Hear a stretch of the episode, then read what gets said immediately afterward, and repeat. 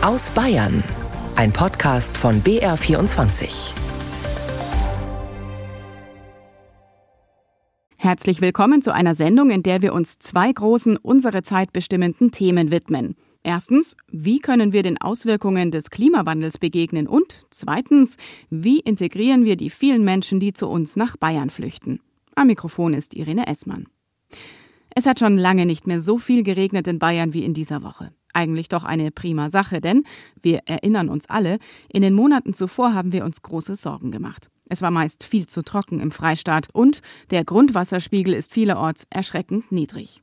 Doch das Problem, fällt zu viel Regen auf einmal, dann drohen Überschwemmungen. Der Boden kann das Regenwasser nämlich oft genug gar nicht richtig aufnehmen. Doch dagegen kann man etwas tun. Schwammstadt heißt das Zauberwort und was sich dahinter verbirgt, das erklärt Karl Spannenberger am Beispiel Neu-Ulm.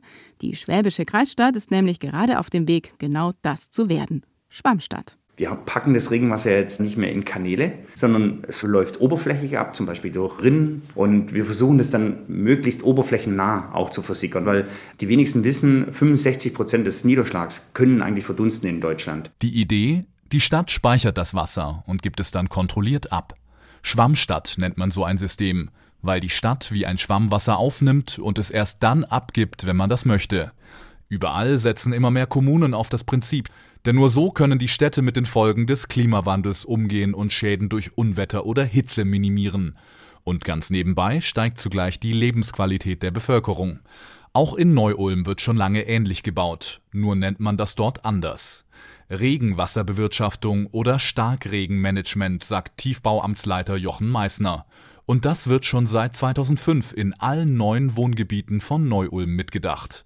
Bei Starkregen kann dann zum Beispiel ein Kinderspielplatz eine andere Funktion haben. Wir transportieren das Wasser in diesen Grünzug, wo der Spielplatz auch angesiedelt ist. Dann nutzen wir auch diese Flächen als Rückstaufläche, um keine Gebäude zu schädigen zum Beispiel oder dass keine Keller vollfluten. Eine weitere Maßnahme, begrünte Dächer und Fassaden, die das Regenwasser speichern. Und das zeigt den zweiten Vorteil, wenn die Stadt wie ein Schwamm funktioniert. Fehlt es länger an Regen, trocknet die Stadt nicht gleich aus. Und das wirkt sich langfristig positiv auf den Grundwasserspiegel aus. Im Sommer sorgt die Verdunstung außerdem für eine kühlende Wirkung. Und das Ganze spart auch Kosten. Denn Wasser, das in der Kanalisation landet, muss aufwendig geklärt werden. Wenn das Regenwasser aber verdunstet, brauchen die Klärwerke weniger Energie. Doch wenn die Schwammstadt oder die Regenwasserbewirtschaftung so viele Vorteile hat, warum ist sie nicht längst überall Standard? Auch das ist wieder eine Kostenfrage. Denn Bauflächen sind teuer und Maßnahmen zum Speichern von Regenwasser brauchen Platz, sagt Jochen Meissner. Das ist auch die Schwierigkeit bei Regenwasserbewirtschaftung. Wir konkurrieren mit Bauflächen, wir konkurrieren mit Straßenflächen, wir konkurrieren mit Spielflächen. So muss es relativ früh bedacht werden, dass es ein Gesamtkonzept gibt und dieses Gesamtkonzept dann natürlich auch allen gerecht werden, also allen Sparten. So geschehen zum Beispiel im Neubaugebiet Wohnen am Illerpark in Neu-Ulm. Dort werden laut Meissner von Anfang an die ersten Maßnahmen umgesetzt. Doch bis dort alle Häuser stehen, wird es noch ein paar Jahre dauern. Schwammstädte, ein Modell, wie wir den Auswirkungen des Klimawandels begegnen können. Und unser Korrespondent Lorenz Storch hat sich mit diesen Schwammstädten noch einmal genauer auseinandergesetzt. Er war in dieser Woche nämlich auf einem Schwammstadt-Symposium in Hof. Dort ist an der Hochschule gerade erst ein entsprechendes Kompetenzzentrum eingerichtet worden. Lorenz, wir haben es gerade gehört, Neu-Ulm wird Schwammstadt. Auch andere bayerische Kommunen wollen diesen inoffiziellen Titel demnächst tragen. Warum boomt das gerade so? Das ist eine Folge dessen, dass man eben auch bei uns jetzt gemerkt hat, dass der Klimawandel ankommt. Also zum Beispiel die großen Hochwasserereignisse, die immer mehr Schlag auf Schlag kommen, die Starkregenereignisse, nicht nur im Ahrtal, auch bei uns in Bayern gab es ja Ausläufer davon, und die Dürre, die weite Teile Deutschlands betrifft. Wir haben ja praktisch jetzt ein Dürrejahr nach dem anderen gehabt, wo es auf der einen Seite zu viel Wasser gibt, auf der anderen zu wenig. Wir haben auch Grundwasserpegel, die sinken. Wir haben eine Grundwasserneubildung, die auch langfristig weniger wird, wie man jetzt prognostiziert. Und auf all das muss man reagieren. Und Schwammstadt ist eben eine Möglichkeit, darauf zu reagieren, indem man eben den Wasserhaushalt ausgleicht, indem man Wasser aufsaugt wie ein Schwamm, wenn es zu viel davon vom Himmel regnet und es wieder abgibt, wenn Trockenheit herrscht.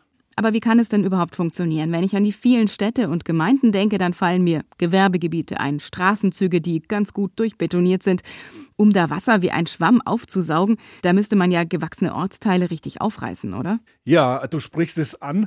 Das Thema Flächenversiegelung hat sehr viel mit diesem Thema Schwammstadt zu tun und mit dem Thema Sturzfluten und so weiter. Man kann das eine eigentlich nicht ohne das andere sehen. Aber genau da tut sich Bayern ja am allerschwersten, einfach mal auf Projekte zu verzichten und Flächen nicht zu versiegeln. Das habe ich auch auf diesem Wassersymposium im Hof gehört. Also äh, da tun wir uns am allerschwersten. Wir freuen uns schon, wenn man bei dem neuen Industriegebiet dann vielleicht den Parkplatz nicht ganz so groß macht und Versickerungsmöglichkeiten anbietet. Die Städte, die schon gebaut sind, die müssen zum Teil natürlich dann umgebaut werden. Auch das ist nicht ganz einfach. Also ich sag mal, das, was am allereinfachsten ist, das ist, wenn man Neubaugebiete hat, das dann mit zu berücksichtigen. Eben zum Beispiel, indem man eine Kanalisation plant, wo nicht das Regenwasser einfach mit abfließt in die Kläranlage und hinterher dann mehr oder weniger eins zu eins in den Flüssen landet, sondern wo man Versickerungen macht, wo man die Leute dazu anregt, Zisternen zu bauen, um eben auf ihren Grundstücken auch das Wasser zurückzuhalten. Aber bestehende Städte umzubauen, das ist etwas, das äh, Jahrzehnte dauert, das nur Stück für Stück geht und äh, da braucht man einen langen Atem. Dass weniger Flächen versiegelt werden, da ist doch aber auch politisch in den letzten Jahren schon ein Umdenken gewesen. Was wurde denn zum Beispiel aus den Plänen der Staatsregierung, den Verbrauch deutlich zu reduzieren? Das steht mehr oder weniger unverändert auch im neuen Koalitionsvertrag wieder. Man will auf fünf Hektar runterkommen, mehr oder weniger halbieren. Äh, man ist dem Ziel in den vergangenen fünf Jahren nicht näher gekommen. Zeitweise ist der Flächenverbrauch sogar gestiegen. Da wird man sehen, äh, wie sich das jetzt entwickelt. Also äh, im Augenblick läuft ja die Wirtschaft schlecht, aber das ist natürlich eigentlich nicht ähm, der Motor, den man sich wünscht, um den Flächenverbrauch zu vermindern. Kommen wir mal wieder zurück auf die Schwammstätte an sich als Gegenmodell. Du weißt ja, ich habe es eingangs erwähnt, auf einem Symposium an der Hochschule Hof, wo ein Kompetenzzentrum für das Thema eingerichtet worden ist. Mit welchem Ziel denn genau? Wofür und für wen ist das überhaupt da?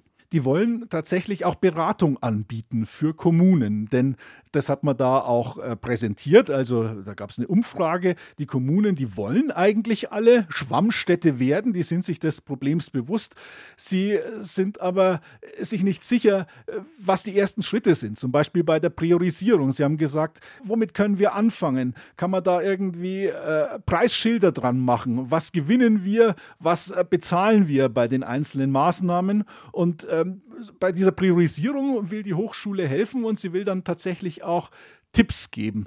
Denn ähm, das ist ja eben das, Geld ist das, was überall knapp ist, in Oberfranken ganz besonders. Und man will eben äh, keine nicht nötigen Projekte machen, die man äh, vielleicht auch verschieben könnte Priorisierung ist da das Stichwort und was die Hochschule sagt, sind die sowieso Maßnahmen. Also es käme darauf an, wenn man was sowieso macht, dann immer diesen Aspekt Schwammstadt mitzubedenken, eben genau nicht alles zu versiegeln.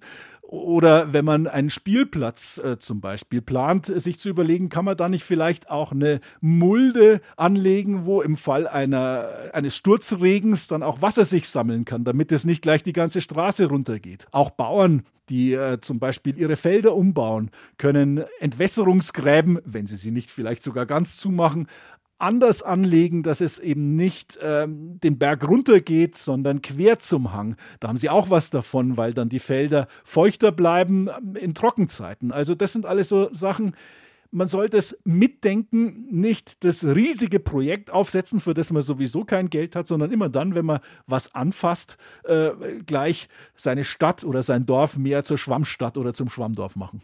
Trotzdem, der Klimawandel schreitet fort, muss letztlich dann doch entsiegeln, wer wirklich funktionierende Schwammstadt sein will?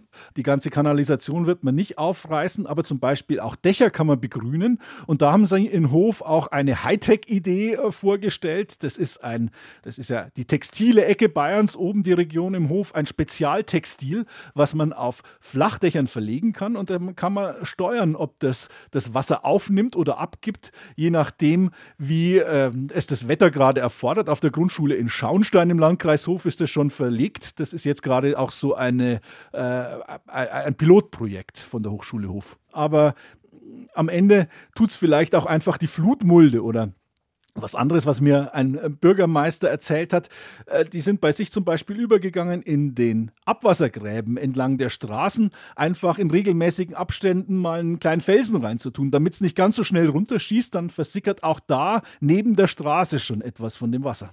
Also das mit den kleinen Felsen, das klingt ja noch bezahlbar. Hightech-Textilien fürs Dach eher nicht. Bekommen Kommunen, aber vielleicht ja auch Privatleute da irgendeine finanzielle Unterstützung? Gibt es da irgendwelche Förderprogramme oder so? Also die bayerische Staatsregierung gibt schon seit äh, vielen Jahren ziemlich viel Geld aus für die Flutprävention. Und ein Teil davon ist auch hier einschlägig, wenn man zum Beispiel Flüsse und Bäche renaturieren will. Auch das ist ja ein Punkt, da fließt das Wasser langsam ab, da bleibt dann Wasser zurück. Äh, das macht auch die Aue, die vielleicht durch den Ort geht, schöner. Hm, eine sehr teure Maßnahme, für die es aber auch Förderung gibt. Und wenn man einen langen Atem hat, dann kann man auch das verfolgen sagt Lorenz Storch, unser Reporter zurzeit im Raum Hof, der sich intensiv mit dem neuen Trend Schwammstadt auseinandergesetzt hat. Und damit nun zu unserem zweiten Schwerpunkt in dieser Sendung. Und da geht es um die Frage, ob und wie es uns gelingen kann, Geflüchtete zu integrieren. Die Staatsregierung hat in dieser Woche ja beschlossen, das sogenannte Sachleistungsprinzip umsetzen zu wollen. Und Regina Kirschner erklärt, was dahinter steckt. Asylbewerber sollen künftig mit der Bezahlkarte in Geschäften einkaufen können, wie mit einer normalen EC-Karte. Allerdings soll die Bezahlkarte für Asylbewerber eingeschränkte Funktionen haben, erklärte Staatskanzleiminister Florian Herrmann. Überweisungen könnten die Flüchtlinge damit nicht tätigen und auch nicht online einkaufen. Einzelne Händler werden ausgeschlossen sein und ein räumlich beschränkter Einsatzbereich äh, soll vorgesehen sein. Ähm, das heißt eben Verwendung dieses Bezahlkartensystems als ein wichtiger Aspekt bei der Reduzierung des Pull-Effekts in Richtung Deutschland. Heißt, Bezahlkarten sollen verhindern, dass noch mehr Asylbewerber nach Deutschland kommen. Im Frühjahr 2024 könne die Karte in Bayern in der Praxis zur Anwendung kommen, sagte Hermann. Laut Ingo Hahn von der AfD im Landtag reicht die Bezahlkarte aber bei weitem nicht aus, um Migration zu begrenzen. Er fordert strengere Grenzkontrollen und schnellere, konsequentere Abschiebungen. Florian von Brunn von der SPD hält andere Stellschrauben für wichtiger als die Einführung einer Bezahlkarte. Migrationsabkommen mit anderen Ländern spielen da eine zentrale Rolle. Das ist ein viel besserer Hebel in diesem Fall als dieses kleine Puzzleteil Bezahlkarte. Die führt seiner Meinung nach nicht zu weniger Migration nach Deutschland. Die Asylbewerber kämen eher, weil Deutschland ein Rechtsstaat und wirtschaftlich stark ist, so von Brunn.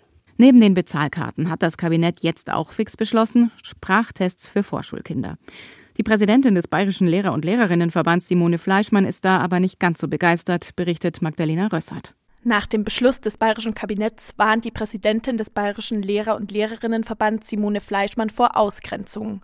Für sie ist die Frage zentral, wie mit Kindern umgegangen werden soll, die einen solchen Sprachtest nicht bestehen wenn ein Kind es nicht besteht. Wollen wir auch da schon wieder sofort aussondieren? Wollen wir da auch schon wieder Kinder in bestimmte Schubladen packen? Wir wollen diesen Kindern gerecht werden. Das könnten wir auch, wenn wir entsprechendes Personal hätten. Wir brauchen Profis am Start. Das kann man nicht irgendjemanden machen lassen. Da brauchen wir höchste Expertise. Erklärt sie im BR24 Live.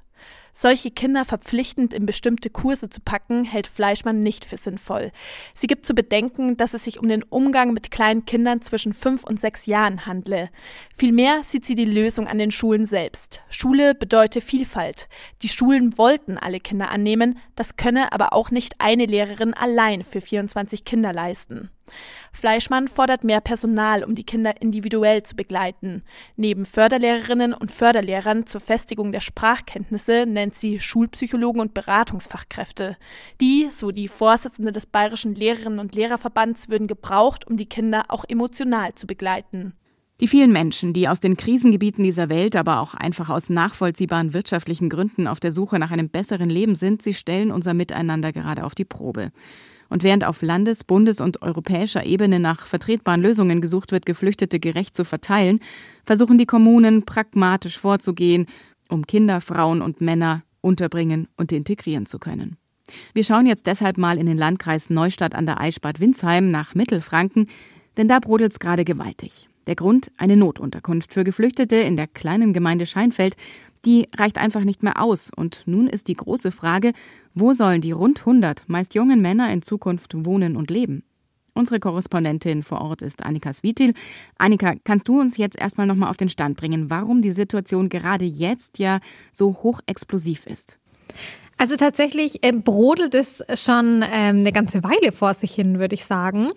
Eigentlich schon seit dem Sommer, weil im Endeffekt äh, war schon im Sommer klar, dass äh, im Landkreis Neustadt-Eichbad-Windsheim, also so im westlichen Mittelfranken, dass da einfach die Notunterkunft für Geflüchtete, also diesen Scheinfeld, das ist ein alter Discounter, ein Raum mit halt ganz, ganz vielen nur durch Bauzäunen getrennten ja, Kabinchen, nenne ich es mal, ähm, dass der einfach, dass diese Notunterkunft einfach zu eng wird. Also hat der Landkreis sich bemüht um eine richtige Unterkunft, eine längerfristige in Form eines Containerdorfs und wollte die eigentlich nach Neustadt an der Aisch stellen. Und die ganze Sache ist dann bei einer Bürgerinformationsveranstaltung ja so schlecht geredet worden und ähm, bis da letztendlich der Investor abgesprungen ist.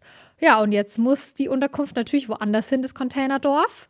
Und äh, scheinbar jetzt nach Dietersheim. Aber Dietersheim, habe ich gelesen, hat ja auch nur 900 Einwohner und die können sich auch nicht so wirklich vorstellen, dass da 100 Geflüchtete unterkommen. Genau, und das betont halt auch der Bürgermeister.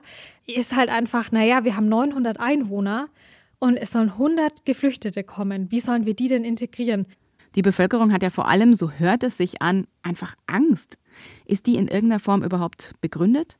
Bei der Bürgerinformationsveranstaltung vor so anderthalb Monaten, da ging es ziemlich rund und da wurde dann wirklich, ja, wir haben alle beobachtet in den letzten Jahren Messerangriffe, Ver Massenvergewaltigungen und alles wegen Geflüchteten und das stimmt halt überhaupt nicht. Also wir haben auch nochmal mit der Polizei Mittelfranken gesprochen. In Scheinfeld gibt es überhaupt keine Delikte, die mit irgendwelchen außenstehenden Bürgerinnen und Bürgern zu tun haben. Und das sind eigentlich an sich unbegründete Ängste. Aber natürlich sagt auch der Bürgermeister Jürgen Mayer vor Ort, naja, er muss das natürlich sich alles anhören und deswegen versucht er auch, obwohl es so ein bisschen der Kampf David gegen Goliath ist, da halt dagegen vorzugehen, dass das Containerdorf doch nicht nach Dietersheim kommt. Warum gibt es dann keine andere Lösung? Denn es ist ja durchaus nachvollziehbar, dass es gerade für so kleine Orte, ja fast Dörfer, wirklich schwierig ist. Menschen, die die Sprache nicht können, nicht arbeiten dürfen, keine Familie haben, in dieser hohen Zahl wirklich in den Alltag von so einem Dorfleben zu integrieren. Es hieß dann ähm, vom Landrat ähm, Helmut Weiß, dass man sich nochmal bemüht, dass man sagt, okay, wir ähm, klappern wirklich alle Gemeinden, alle Städte im Landkreis nochmal ab, um vielleicht eine dezentrale Lösung zu finden. Das hat einfach nicht geklappt. Man hat sogar eine Bürgermeisterdienstversammlung abgehalten, um den Tagesordnungspunkt wirklich vehement irgendwie ja, durchzuboxen, um zu gucken, hey, wir, es, niemand will ein Dorf, bitte lasst uns gemeinsam eine Lösung erarbeiten.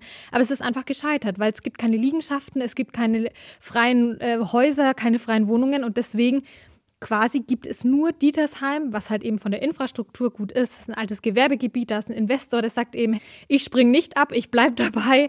Ihr könnt hier ein Containerdorf hinstellen. Die Infrastruktur ist gut, man kommt schnell nach Neustadt so ungefähr und das ist halt optimal. Und auch selbst wenn Dietersheim was dagegen tut, und das machen sie, indem sie halt ähm, im Stadtrat dagegen stimmen, im Bauausschuss dagegen stimmen, es wird am Ende des Verwaltungsgerichts wahrscheinlich zugunsten des Landkreises entscheiden. Und dann wird das Dorf kommen. Und man hört schon raus, den Kommunalpolitikern sind da die Hände gebunden, die haben gerade auch nichts zu lachen.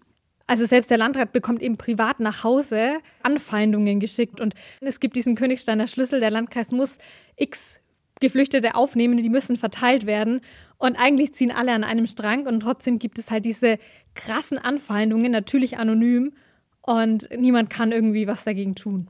Ist denn jetzt irgendeine Lösung in Sicht? Also tatsächlich ist es nicht wirklich eine Lösung in Sicht, weil selbst, also für den Landrat ist eine Teillösung ähm, das Containerdorf in Dietersheim, dass das das Verwaltungsgericht jetzt quasi durchwinkt. Dann könnten da, schätzt er, Mitte Dezember, also ist nicht mehr lang, hin, ähm, könnten da die ersten Geflüchteten einziehen. Das wäre natürlich im ersten Moment zumindest für den Landkreis gut, aber es ist natürlich so, dass immer mehr Geflüchtete kommen. Und wohin die dann wiederum einziehen können, dann werden wahrscheinlich Turnhallen angemietet werden. Die Herausforderungen also, sie sind enorm. Beispielhaft geschildert aus dem Landkreis Neustadt an der Aisch Bad Windsheim von unserer Mittelfranken-Korrespondentin Annika Svitil.